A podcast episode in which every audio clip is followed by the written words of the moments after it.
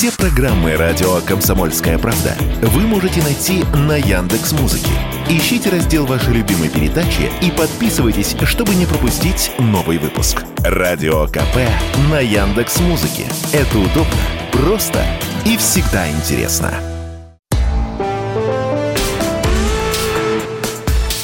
По сути дела, Николай Стариков. Микрофон Владимир Варсобин. Николай, здравствуйте. Здравствуйте, дорогие друзья. Сразу открою маленький секрет. Сегодня мы опять поменялись с Владимиром Варсобиным местами. Я нахожусь в Санкт-Петербурге, он в Москве. Да, теперь вы бесконечно далеки от меня. Ну, не знаю, хорошо ли это плохо, Николай. ну нет, конечно, не бесконечно. Николай, ну что ж, главная тема – это проникновение украинских э, ДРГ, диверсионно-разведывательных групп, разведывательных групп в Белгородскую область. Шума было много. Это мне вспоминается историю с фальш-стартом э, контрнаступления украинских войск где-то несколько недель назад. Примерно такая истерику я наблюдал, ну не истерику, скажем, нервозность я наблюдал в соцсетях. Как вы, Николай, к этому относитесь? Ну, я вот так э, об этом долго думал, размышлял и нашел для себя пять целей, которые хотели достигнуть организаторы вот этого вторжения этого, этой диверсионной террористической акции. Что интересно, три из них информационные, одна военная и одна политическая. С какой начать, Владимир? Давайте с военной, мне кажется, она ближе Давайте. к земле.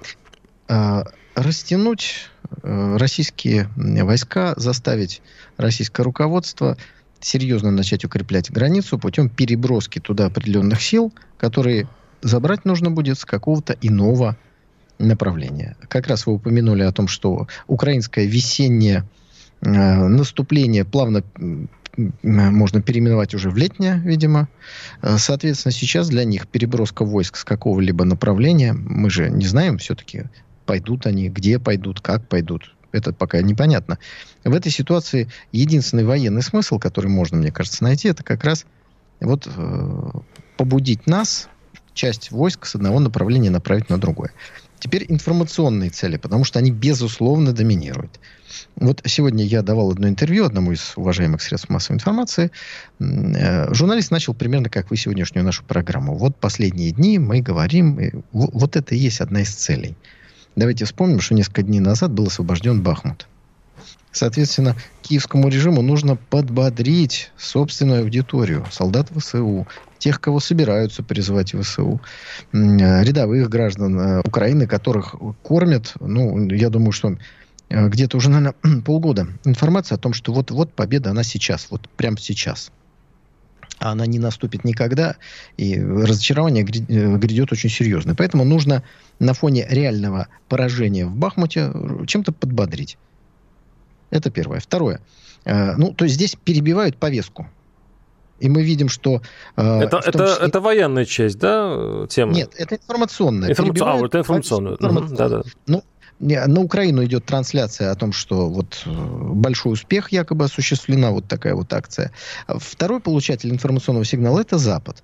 Э, Зеленский сейчас был на Большой Семерке, только он сказал, что Бахмут уже сдан, как его сразу встряхнули, привели в чувство – и он стал говорить совершенно другие. Бои в Бахмуте идут, что вы. И вот первые полосы западных газет теперь будут посвящены тому, что некий, значит, а, вот здесь э, нюанс. Кто вторгся на территорию России? Украина говорит, что она не знает, кто это сделал.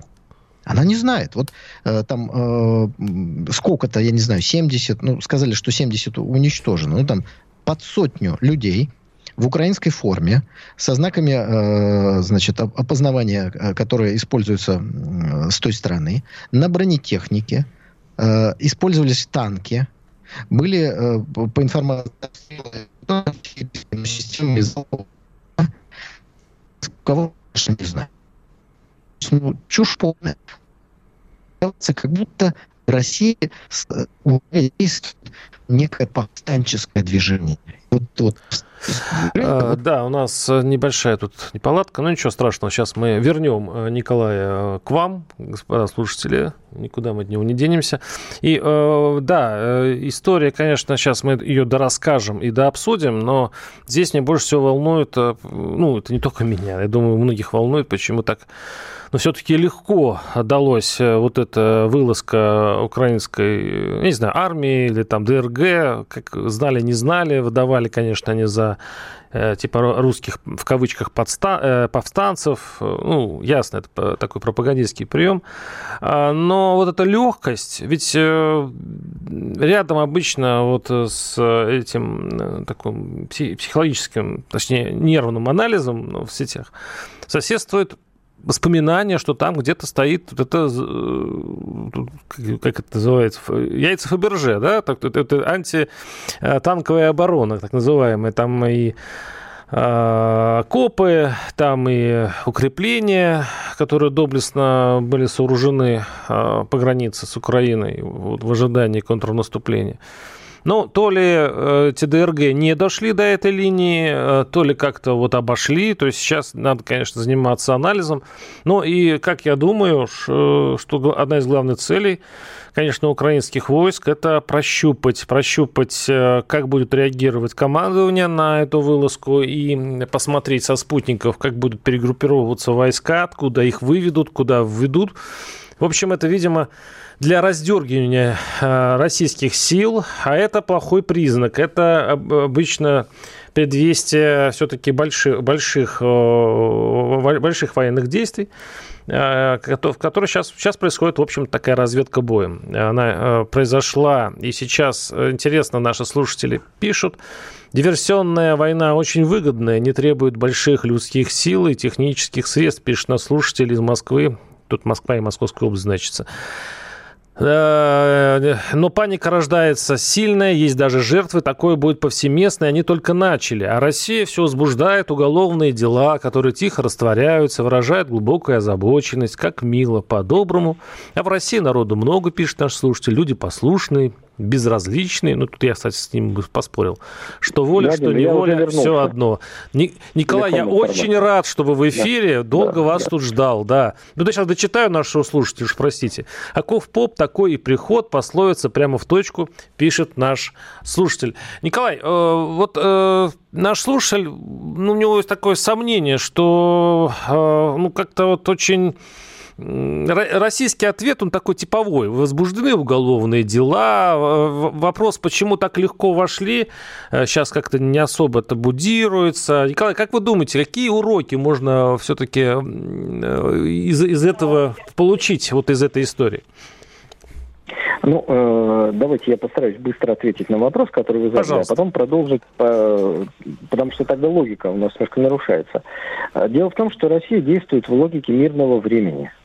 Поэтому что делают, когда террористы осуществляют террористический акт?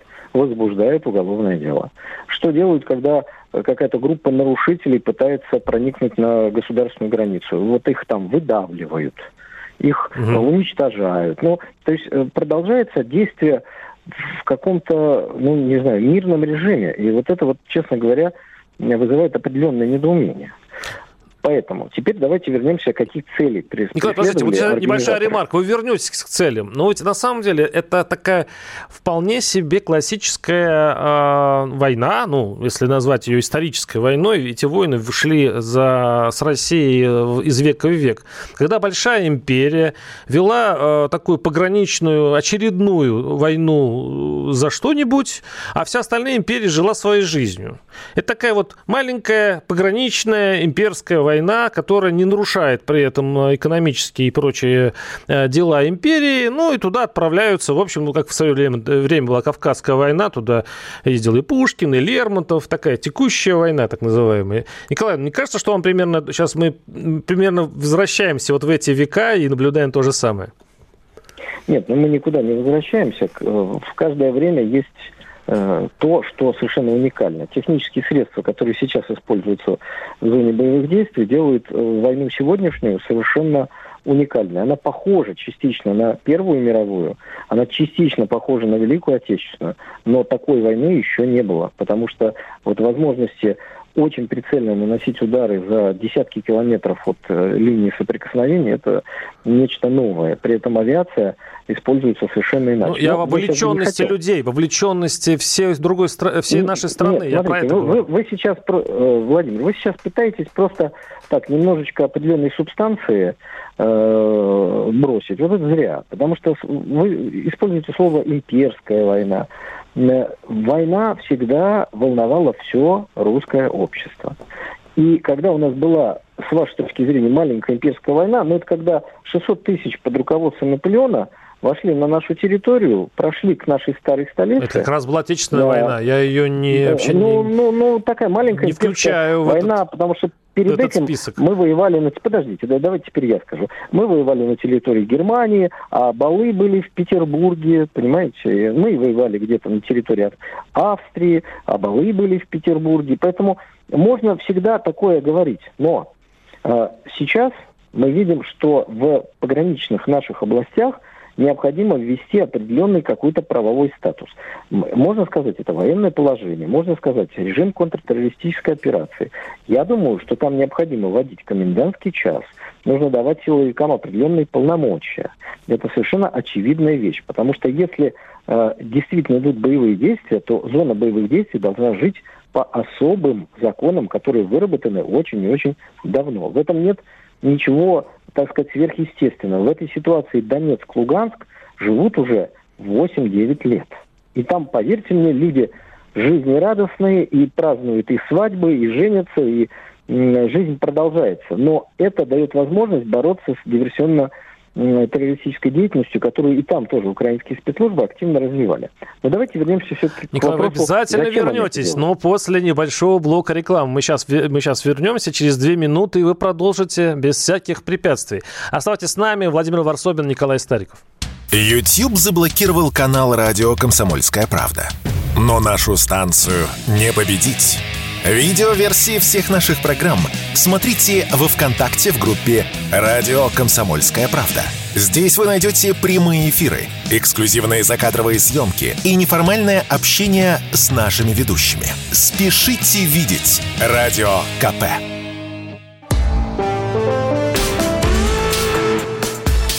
По сути дела, Николай Стариков. А, микрофона Владимир Варсобин. Николай, вы с нами? Да, давайте О, вернемся чуть-чуть на, да, возвращайтесь, назад, пожалуйста. Да, в тот момент, когда у нас начались проблемы со связью.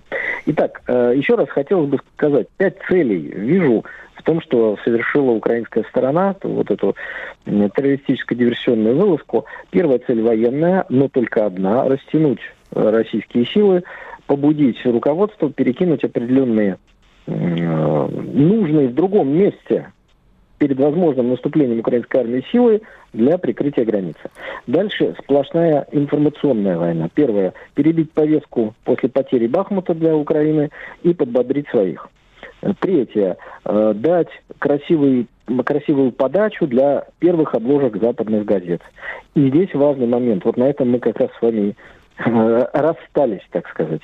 Э, на Западе это подается как не действие Украины, а как действие неких неизвестных сил, которые надуваются как некое э, повстанческое движение. Вот оно уже такое сильное, оно вот там, значит, уже вошло и что-то сделало. Вот как это подается. То есть вранье э, и переначивание совершенное.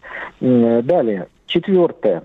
Ну, конечно, э, российское общество является целью атаки информационной. Взбудоражить взволновать, посеять сомнения. Ну, то есть все вот как раз по классике информационной войны. Ну и, наконец, пятая цель – это дискредитация России и российской власти в целом. Здесь я хочу сказать, что мы занимаемся ровно такой же дискредитацией Соединенных Штатов Америки, как они пытаются делать в наш адрес. Тут у нас игра идет не в одни ворота. Вот смотрите, в экономике Соединенные Штаты Америки объявляют санкции, их сателлиты объявляют санкции экономика России не рушится, как им хочется, и, в принципе, даже показывает больший рост и очень хорошее состояние по сравнению с экономиками так называемых развитых стран. Ну как это, разве не это не дискредитация? То есть когда мировой гегемон на кого-то обрушивается, тот должен э, значит, гибнуть, рушиться, э, просить прощения и сдаваться. Далее, доллар дискредитирован действиями, которые Запад осуществил в отношении России после начала специальной военной операции. В мире начали уходить от доллара, потому что беспредельничает гегемон. Это дискредитация Соединенных Штатов Америки. В военной сфере 51 государство собирает оружие, отправляет на Украину и ничего не может поделать с российской армией. Обратите внимание, как изменилась их риторика. От того, что Россия обязательно потерпит поражение и должна потерпеть поражение, пошли со всех сторон разговоры про переговоры мирные. Это значит, что они уже не видят э, какого-то военного положительного возможного итога для киевского режима. Его не существует.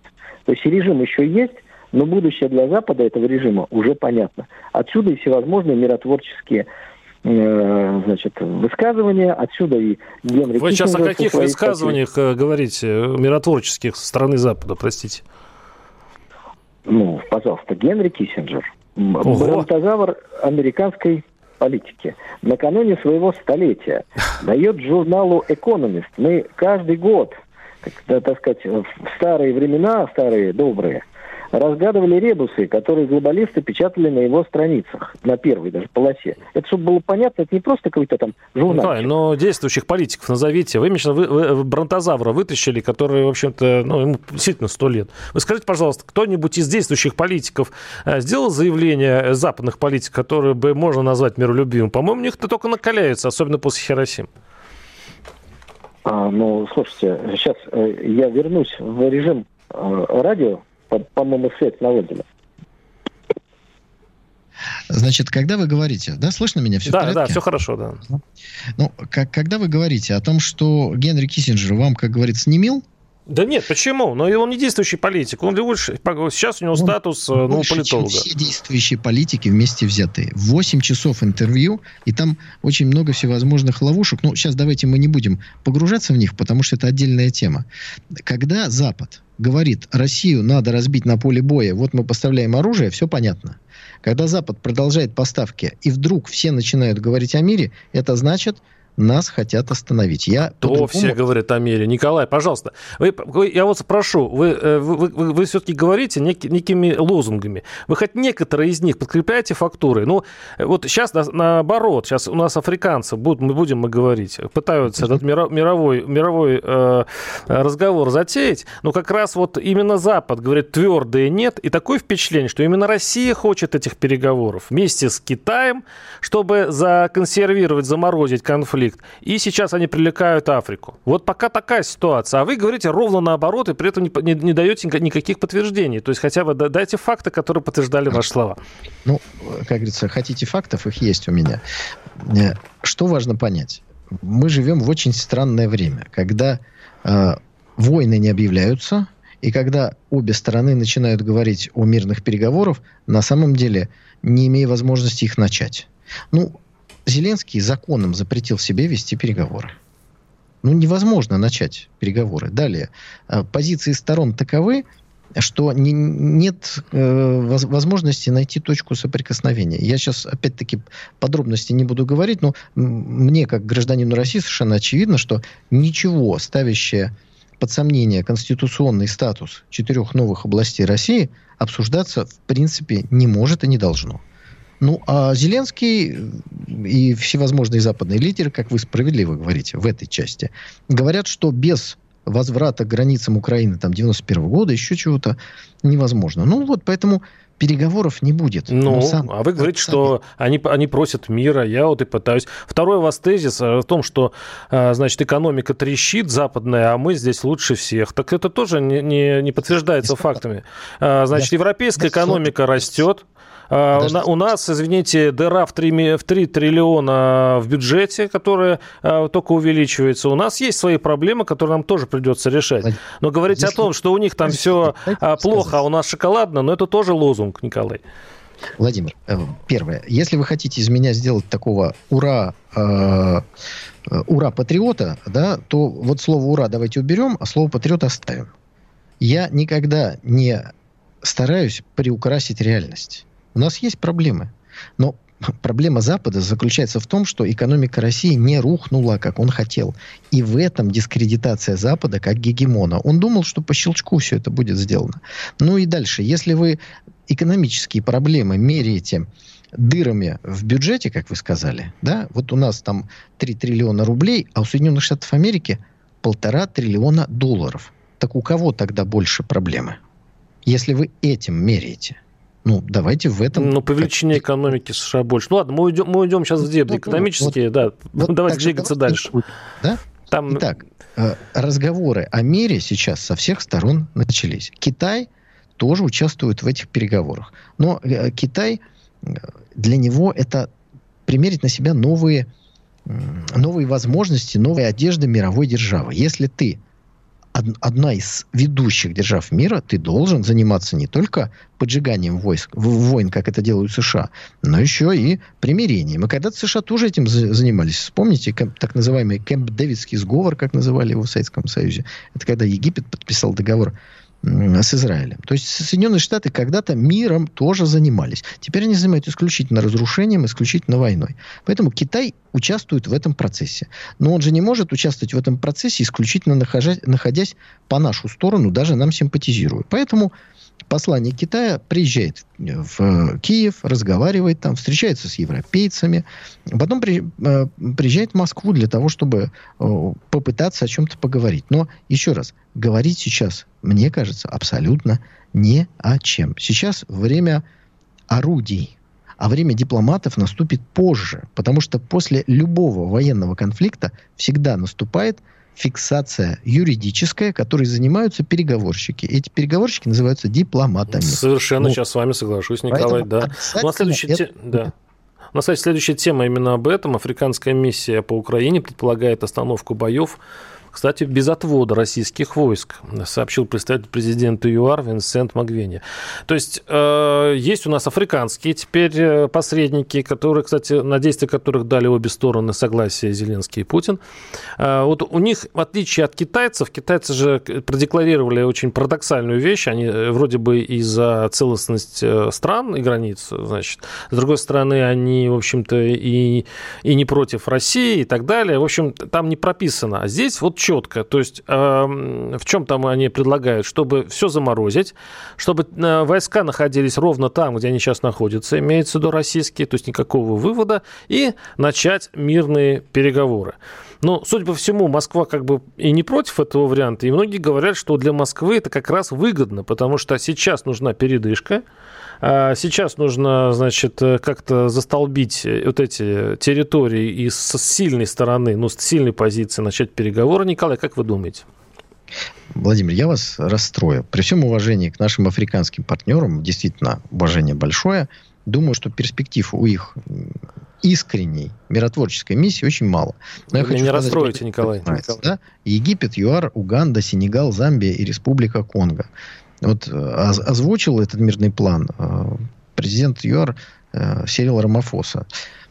Африканцы тоже хотят играть большую роль в новом изменившемся мире. Но мы же не можем мешать им это. Нет. Тем более, что они зависят от развивающегося конфликта, потому что являются частично получателями продовольствия. Поэтому у них есть и хороший повод – они реально страдают от военного конфликта или могут пострадать. Поэтому обеспокоены. Поэтому занимаются попытками миротворчества. Ну, мешать им не надо, но я думаю, что поскольку стороны не Николай, но нам нужно сейчас прерваться, прошу прощения. Мы, конечно же, продолжим да и другие темы после небольшого блока новостей. Александр Коц. Один из лучших военных корреспондентов не только в России, но и во всем мире. Он работал репортером во многих горячих точках – Чечня, Южная Осетия, Косово, Афганистан, Ливия, Сирия, Египет, Ирак, Украина. Каждый четверг в 7 часов вечера по московскому времени слушай на радио «Комсомольская правда» программу «КОЦ. Аналитика с именем».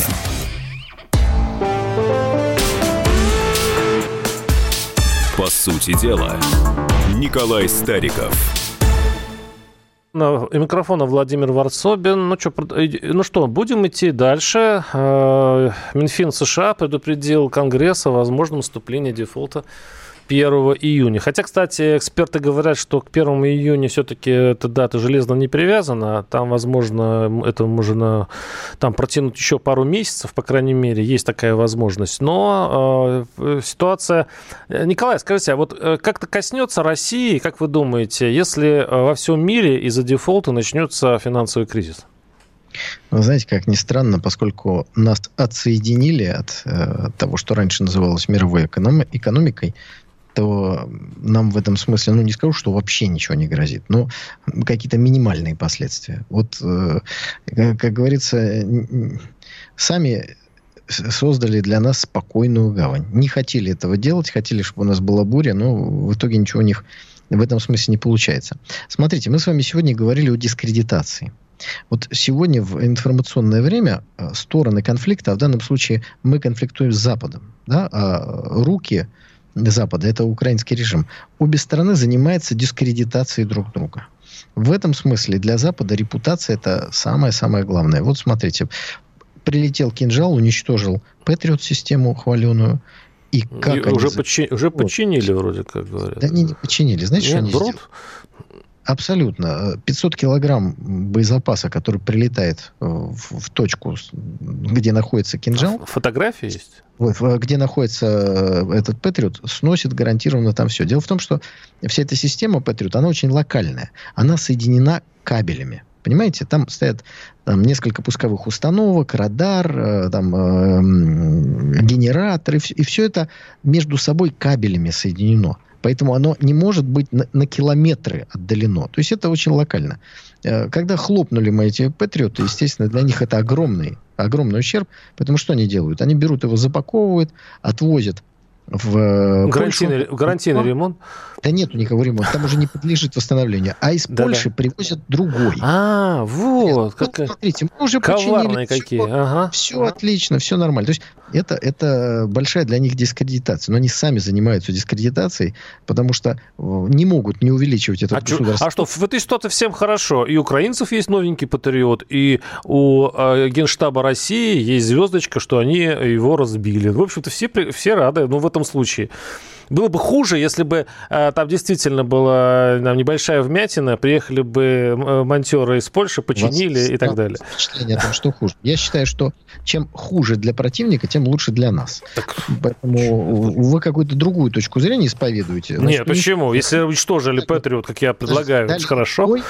Ну, не смогут давать все время, да, потому что э, сам просто, факт... Просто очень много так... фейков, нет фотографий. Мы говорим о том, что уничтожено, но при этом нет ни одного документального свидетельства. Вообще, вообще хорошо вести разговор, имея все пруфы, как говорят, как говорят э, в интернете. То есть, когда есть все доказательства. А вот так вот ну, не у, знаю. Для, умозрительно для меня это все... Но, ну, смотрите, вот сегодня у нас такое основное, э, красной нитью проходит слово дискредитация. Соединенные Штаты подниманием э, потолка долга, вот этими всеми разговорами, дефолта не будет. Но это еще одна из э, ипостасей той дискредитации, которой они, собственно говоря, занимаются. Но я, я бы предложил перейти к следующей теме, которая у нас обозначена. Она прямо вот прямо про дискредитацию и не про что иное.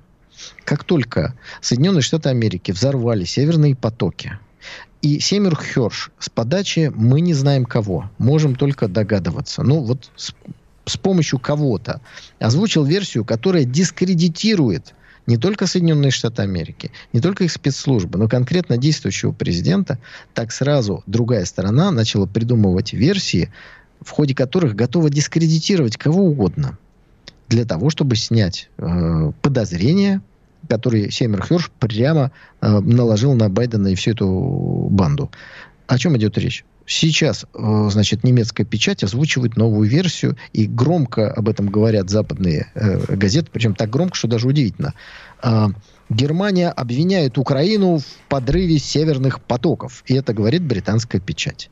То есть в попытке увести ответственность от реальных виновников взрыва сначала придумали несуществующую проукраинскую группировку, которая сняла яхту и там, я не знаю, как-то, видимо, с аквалангами сделала то, для чего нужны подводные лодки и специальное оборудование. Понятно, что эта версия не канает. Значит, нашли теперь дальше. Нашли какую-то э, туристическую контору, зарегистрированную на граждан Украины один из них, значит, военный. И вот по этому следу, говорят, это была Украина. Чтобы дискредитации Соединенных Штатов не было. Ну, на самом деле, мне кажется, что Сеймур Херш озвучил ту версию о том, что американцы и правительство, и Байден давал распоряжение, которое исчерпывающе объясняет все, что произошло. Я вам как-то говорил, что я беседовал со специалистами в этой сфере, ну, так сказать, прямо глубокими профессионалами, скажем так, да, э, с военной точки зрения, как это все надо делать или предотвращать. Они мне сказали такую забавную вещь. Говорят, мы сейчас смотрим новости, слушаем их, и просто нам не надо уже смотреть никакие юмористические программы. Потому что когда нам начинают говорить, что вот группа мальчиков и девочек взяли 15-метровую яхту, и вот это там все, это, говорит, так смешно. Ну, для специалиста это просто... Ну, Николай, вот я хочу... Даже... Вот когда вот, вы такие вот... Э, извините, просто я вот, ну, уже вы рассказали про то, что Северный поток уничтожили на самом деле американцы, а теперь подставляют украинцев, чтобы там уйти ответственность. А я все время думаю, а, а, собственно, сейчас это имеет значение. Сейчас э, вот ведь вы сначала говорите, что, в общем-то, нам объявлена уже война, а вот такие мелочи, кто что взорвал, сейчас это вообще никого не должно волновать. Я да даже, я вот, я перед, я перед, да э, перед нашей, перед нашим эфиром, я специально залез, посмотрел архивы нашей передачи, и знаете, на что наткнулся? На наш с вами разговор по этому как раз Северному потоку. Это было да. что-то года полтора назад. Я вам говорил, я вам говорил, вот что мы э, э, их насилуем, этих европейцев. Ну, не хотят они. Ну, нельзя тащить, э, тратить кучу денег. Э, мы же миллиардов вбухали в этот северный поток. Как же не а, вы, а там еще вышел наш, наш с вами разговор с большим, с большим заголовком. Мы, Стариков, Николай Стариков, мы все равно достроим Северный поток. Достроили? Вот достроили. Взорвали? Взорвали. А теперь мы сидим и говорим, ах, вот негодяи какие, они там покрывают друг друга. Да мне кажется, им вот там, на Западе, вообще уже по большому счету плевать. То есть мы, это же это состояние войны. Они, вот, они, это, они смогли да, повредить... Я, сейчас, ну и все. Чего сейчас, чего сейчас обливаться слезами по этому поводу, Николай? Уважаемые коллеги, вы столько сейчас замечательных вещей сказали. Значит, в целом вы сказали следующее. Рождаться смысла нет, потому что все равно потом смерть. Ну, там было видно, там было ясно. Всегда видел вас философа, но сегодня вы это просто зафиксировали. Значит, фиксируем. Мы построили. Кто такие мы? Мы это, с одной стороны, «Газпром», представляющий Россию, с другой стороны, консорциум, то есть группа западных компаний, которые оплачивали 50% этой трубы. Вы хотите сказать, что они прям э, их каленым железом, что ли, чекисты в, кожанках заставляли это строить? Ну, конечно, нет. Это же, вы поймите, что газопровод – это система, которая потом может веками приносить прибыль. Если вот какие-то внешние силы такие козни не строят. Веками. Это сверхвыгодная вложений. Я уж не говорю о том, что это источник поступления дешевой энергии в Европу и источник расцвета всей Европы, в первую очередь Германии. Это второе. Дальше. Мы с вами много об этом говорили, но мы с вами не занимаемся охраной газопровода. И никто в мире не занимался до этого момента охраной газопроводов. Потому что сам факт взрыва газопроводов может осуществить только ну, одна, две, три державы. А, и был а просчитать это было нельзя заранее, Николай? Мы все время находимся в позиции обиженных. Вы то нас там обманули, знать, то нас здесь взорвали. Это вот по большому счету у нас вся внешняя политика, это, это вот э, большой плач Ярославны, что, на, может быть, в этом случае надо уже просто успокоиться и вести себя. Вы сами говорите, что по большому счету надо вести себя как на войне, что надо просто э, спокойно понять, что там противник, мы, значит, э, находимся в противостоянии. Так чего сейчас, сейчас э, значит, э, предъявлять как кому-то претензии? Мне кажется, там это выглядит несколько смешно. Кто ну... предъявляет претензии? Это вот смотрите, вы э, сейчас очень быстро накидываете идеи, я не успеваю их отбивать, но попытаюсь. Итак, что вы сказали? Вы сказали, надо было предусмотреть Mm. То есть вы хотите сказать, что Российская Федерация в территориальных водах Дании и Швеции должна была предусмотреть какую-то охрану? Вы хотите сказать, что э, Российская Федерация в территориальных водах Германии может заниматься какой-то охраной ну, конечно же, нет. Я просто очень помню, как тяжело шло, шло согласование. Европейцы упирались, не хотели этот трубопровод. Я помню это очень хорошо историю. В, дань, в датских водах, Швеция в шведских. И теперь вы говорите, какая разница, кто взорвал? Владимир, существуют такие фирмы, они называются страховыми компаниями. Да. Одна из них или группа, я, честно говоря, не смотрел название, застраховала Северный поток-1 и Северный поток-2. Он был взорван. Это страховой случай.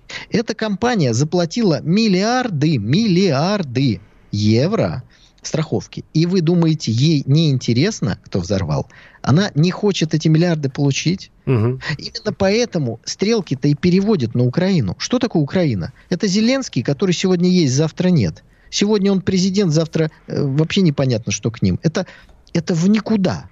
Вот, дорогая страховая компания, езжайте в Киев и требуйте. Но поскольку там, э, извините, одни долги, мы не очень понимаем, как вы получите свои там 8-10 миллиардов, сколько вы там выплатили страховки. Вы понимаете, что на Западе все вот как бы так организовано. Поэтому если взорвали собственность, а собственность это и Газпрома, и этих западных компаний, есть страховщики, которые выплачивают эти деньги.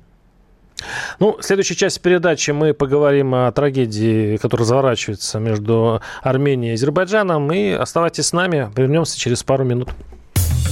Думаете, понедельник день тяжелый? А как же пятница? Нашим ведущим некогда думать о выходных.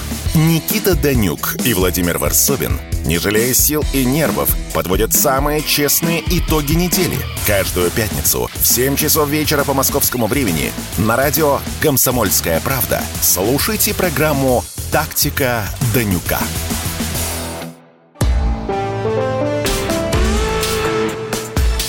По сути дела, Николай Стариков – Микрофона Владимир Варсобин. Премьер-министр Армении Николай Пашинян заявил, что Нагорный Карабах относится к территории Азербайджана. Да, свершилось. Сколько лет? 30 практически лет э, азербайджанцы ждали этого момента. И цитирую. Те 86 тысяч километров квадратных километров включают также Нагорный Карабах, заявил Николай Пашинян, признавая вот эти э, километры за, за Баку. Э, но нужно такое же констатировать, что вопрос прав и безопасности армян Нагорного Карабаха должен обсуждаться в формате Баку-Степанакерт, заявил он. Николай, это капитуляция или это все-таки продолжение такой тихой, но уже дипломатической войны с Азербайджаном? Владимир, вы, э, готовясь сегодня к программе, сделали очень благое дело, что я рекомендую всем радиослушателям обращаться к архивам нашей замечательной с вами программы. Скажите, пожалуйста, а вы не обратились к той части архива, которая касается армянских дел, так сказать? Может быть, у вас более острая память, я нет. Что там такого? А я вам напомню, Пожалуйста. Э, что когда Пашинян путем цветной революции пришел к власти, мы с вами точно так же обсуждали это в эфире. И я вам доказывал, на мой взгляд, очевидную вещь. Надеюсь, что теперь она для вас очевидна. Если Запад приводит путем цветной революции человека к власти, делает это по методичке Сороса, а, он делает это для какой-то конкретной цели, которая связана с интересами Запада, а не той страны, где произошел этот, пусть такой мягкий, но государственный все-таки переворот. И я вам это все доказывал, что это приведет к э, потере в Армении чего-то.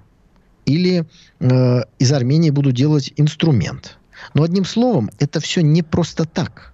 А вы мне говорили о том, что ну вот, это армянский народ выбрал и так. Ну, то есть Теперь-то вы понимаете, да, что Николай, давайте я вам, я, я, вам, да, я расскажу вам свою логику. Я от нее не отказываюсь, кстати. Смотрите, что получается. Я, кстати, хорошо Армению знаю в этом смысле. А Армении правили до Пашиняна несколько, ну, скажем, малопопулярных персонажей. Почему они были малопопулярны? Вот бы задать себе такой вопрос. Почему армяне не любили своих президентов? А все от того, что, по большому счету, Армения-то не развивалась. Армения как сидела на российских, э, по, по сути, дотации, помощи и э, вливаний от, американской, от э, армянской диаспоры по всему миру так и сидела. Ни промышленности, ничего. Там, по большому счету, вот эта э, армия не развивалась. А как себя в этот момент, вот пока 20 лет готовился к войне Азербайджан? Все наоборот. Войска, у него, он, он закупал оружие в России. Кстати говоря, армяне э, лет 10 ворчали по этому поводу. А они, там у него нефть, там и достаточно богатая страна. И они, здесь дело не в Пашиняне. Пашинян лишь оформляет то, что было, в принципе, предрешено всей политикой Армении. Вот, вот это самое, э, по сути, воровской часть была воровской властью, которая разбазаривала все ресурсы страны, которая не вкладывалась ни в экономику, ни в военное дело. Ну вот, Николай, по сути, померла так померла, как говорится в анекдоте. Долго к этому армяне шли. Но угу. говорить, о том, говорить о том, что Пашинян пришел и все разрушил, Николай, ну для этого надо не быть в Армении очень долго, или, по крайней мере, даже не знать, как она живет. Владимир, опять вы слышите то, что вы хотите слышать. Я не сказал, что Пашинян что-то разрушил. Я сказал, что Пашиняна привели к власти, чтобы он отдал Карабах. Вот что я вам сказал. Конспиративная, это, да, конспиративная это версия. Ваш, очень ваш стиль. последствиям для армянской государственности может привести. Поэтому вы, знаете, уже запили похоронный марш, еще рановато. Но когда вы говорите о том, что Азербайджан развивал свою военную составляющую, да, конечно, развивал. Но означает это, что сейчас Пашинян в плену, и его заставляют пытками подписывать какие-то документы. Боевые действия, слава богу, остановлены. Найден был какой-то хрупкий статус-кво. Это не значит, что нужно вставать и продолжать сдавать интересы государства, которые тебе верили избиратели. Да, что вы предлагаете а сейчас Пашиняну? Что нужно я, делать? Значит, я Пашиняну ничего не предлагаю. Ну, скажем, человек идеально, который президент э, Армении, я пророссийский, который вы хотите. Что он должен Нет. сейчас сделать? Я предлагаю э, уважаемому армянскому народу просто оценить то, что происходит. Мы с вами испытываем симпатии, э, так сказать, ко всему постсоветскому пространству, безусловно. И на территории России живут и армяне, и азербайджанцы. Поэтому этот конфликт, он всегда нас беспокоит. Но когда мы видим, что был приведен некий политик в одной из постсоветских республик, который начинает сдавать интересы этих, этой республики, и мы заранее это говорили, но армяне нас не слышали, к сожалению, не слышали. По причине того, как не слышали и граждане Украины, как и граждане Грузии не слышали, к чему приведет их э, Саакашвили. И вот сейчас, когда это происходит, мы с вами не можем быть святей Папы Римского. Мы не можем вместо армян, армянских избирателей, что-то там делать. Николай, я, он, я хочу понять, вот, Поэтому, простите меня, что сделал Пашинян, чтобы привести вот, ситуацию до такой... Он, просто скажите мне, что конкретные какие шаги Пашиняна привели к этой ситуации? И объясните тот факт, что после того, как случилась эта война, вторая, то Пашиняна снова избрали премьером. Я был только что в Армении. И там люди за Пашиняна. И они примерно говорят то, что я вам сейчас говорю. И они говорят, что дело не в Пашиняне, что не он, не, а они сильно злы, кстати, на Россию, на российское правительство, то, что оно не... Э, они думали, что, мы, что Россия поддержит и так далее. А вот к Пашиняну они относятся очень даже бережно. И по большому счету, если вы скажете, в чем ошибся Пашинян, какие действия его э, обрекли Армению вот на эту ситуацию, я бы вот с удовольствием послушал. Я надеюсь, что вы послушаете. Не знаю, что с удовольствием или нет, но послушайте точно. Владимир, вы как-то не хотите понять, что я говорю. Пашинян все делает прекрасно, так. потому что он выполняет то, ради чего пришел во власть. Он пришел во власть отдать. Что Карабах. именно он делает? Объясните, как? Вот какие Отдает. шаги?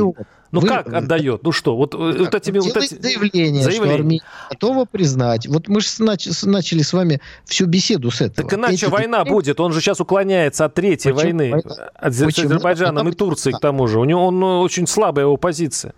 Почему должна быть война? А потому что обстрелы идут сейчас а, границ Армении, и все время э, идут стычки. А Азербайджан уже перекрыл дорогу на Степанакерт. Там, Владимир, там... следуя вашей логике, Россия сейчас тоже должна что-то кому-то отдать, потому что идут обстрелы пограничных территорий.